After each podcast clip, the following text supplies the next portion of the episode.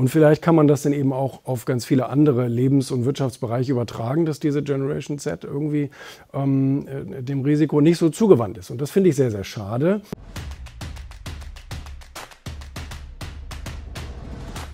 Das ist so eine eine Kennzahl, woran ich gesehen habe, okay, da fehlt doch so ein bisschen der Mut, weil aktuelle Umfragen oder Studien immer zeigen, dass junge Leute sich sehr, sehr ungerne selbstständig machen möchten. Warum wird dann gefragt? Ja, weil sie das Risiko scheuen. Und vielleicht kann man das dann eben auch auf ganz viele andere Lebens- und Wirtschaftsbereiche übertragen, dass diese Generation Z irgendwie ähm, äh, dem Risiko nicht so zugewandt ist. Und das finde ich sehr, sehr schade. Das ähm, macht auch wirtschaftlich keinen Sinn für uns als Land, ja, wenn es keine neuen Gründer gibt, also nur die Alten, die schon da sind oder vielleicht ein paar, die sich aus dem Angestellten-Tum mit 40, 45 doch nochmal selbstständig machen, vielleicht auch manche zwangsweise, weil der Job vielleicht weggefallen ist oder ähnliches und man sagt, okay, naja, ich habe die Fähigkeit, ich habe Kontakte, ich habe ein bisschen Geld gespart, also dann mache ich mich vielleicht selbstständig. Aber dass es junge Menschen nicht so gerne tun, das ist natürlich schade.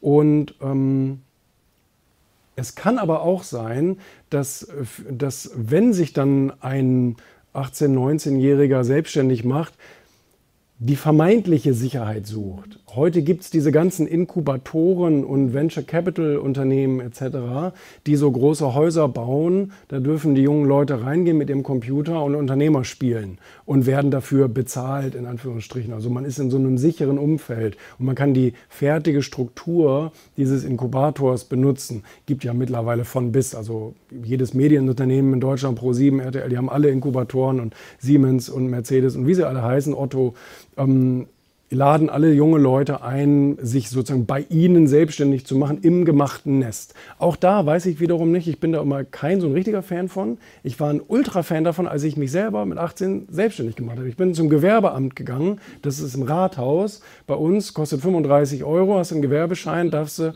darfst du Business machen sozusagen. Und du hast keine Marke in der Tasche, du hast keine Kontakte, du weißt überhaupt nicht, wie es geht, aber du versuchst einfach mal ins kalte Wasser zu, äh, zu springen. Und ähm, ich, ich, ich propagiere das als junger Mensch, sich selbstständig zu machen, eben weil man ja eigentlich nichts zu verlieren hat.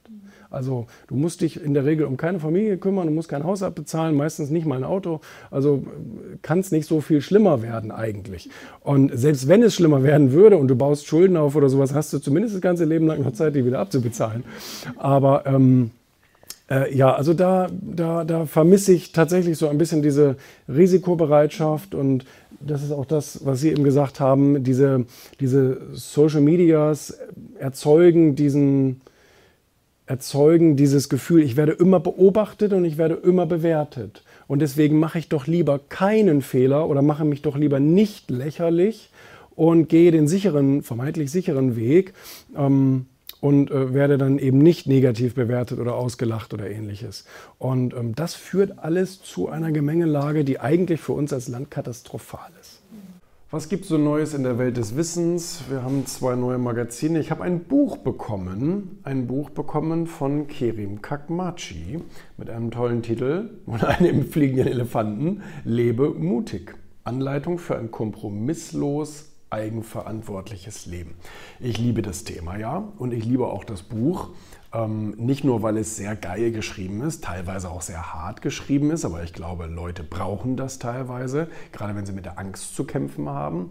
Und das ist ein großes Thema hier eben, wie komme ich aus der Angst rein in den Mut? Weil viele Leute haben diese Ausrede, ja, aber, aber ich habe ja Angst davor, dass dies passiert, dass das passiert, dass die Leute dies denken und das sagen und so weiter und so fort. Aber das ist ja keine gute Ausrede, wenn man nichts daran tut, wenn man nichts daran ändert. Und, ähm, und da gibt er hier ganz viele tolle Anleitungen, sogar in Farbe gedruckt. Ich weiß, dass das sehr teuer ist, also ähm, sehr gut gemacht. Mit tollen Illustrationen auch. Und was ich natürlich besonders toll an dem Buch finde, ist hier Seite 120. Ähm, da zitiert er mich nämlich. Und zwar zitiert er hier mein Buch Ego, nämlich in diesem Abschnitt Egoismus und Selbstwert. Und da sagte der Verleger Julian Backhaus, skizziert diesen Umstand in seinem Buch Ego-Gewinner sind gute Egoisten sehr treffend. Gute Egoisten sind nicht ausschließlich selbstsüchtig. Nur weil jemand in erster Linie an sich denkt, kann er trotzdem immer noch an andere denken. Egoisten sind klug und rational. Sie wissen, dass man nur etwas geben kann, wenn man etwas besitzt. Man aus einer Kasse nur das nehmen kann, was drin ist. Jemanden Huckepack nehmen kann nur derjenige, der laufen kann. Genau, das habe ich in meinem Buch geschrieben. Finde ich toll, dass es hier auch Einzug gefunden hat in dieses äh, großartige Buch. Ähm, definitiv Bestsellerpotenzial, also glaube ich voll dran, ist im Mentorenverlag erschienen. Ähm, glaube ich total dran, dass das zum Bestseller jetzt aufsteigen wird. Ähm, weil es ist wirklich sehr, sehr geil geschrieben. Also muss ich sagen, das macht echt Spaß zu lesen. Ähm, kurz, knackig und wirklich auf die Zwölf. Da hat Gerin wirklich voll auf die Zwölf formuliert. Und ähm, ich glaube aber, wie gesagt, das rüttelt manche Leute auf. Ich habe das ja selber in meinen Büchern auch erlebt, wo ich manchmal eine klare Sprache nutze, sagen die Leute mir nachher, hey, das ist gut, weil man überliest diesen ganzen Wuschwasch, wo, wo einfach irgendwie nur Labarababa steht. Und das hier ist wirklich auf die 12, finde ich total gut. Wird den Leuten extrem gefallen. Und ähm, Erfolgmagazin ist neu rausgekommen, die neue Ausgabe mit Lisa Eckert. Hat mir Spaß gemacht, mich mit ihr zu treffen. Wirklich auch eine, eine kontroverse Persönlichkeit bekanntermaßen. Ja. Ähm, Christian Lux hier, die Story finde ich geil, vom Scharfschützen in den Vertrieb. Also was kann man von einem Scharfschützen, von einem Sniper lernen ähm, über, über Erfolg, find, fand ich auch sehr cool.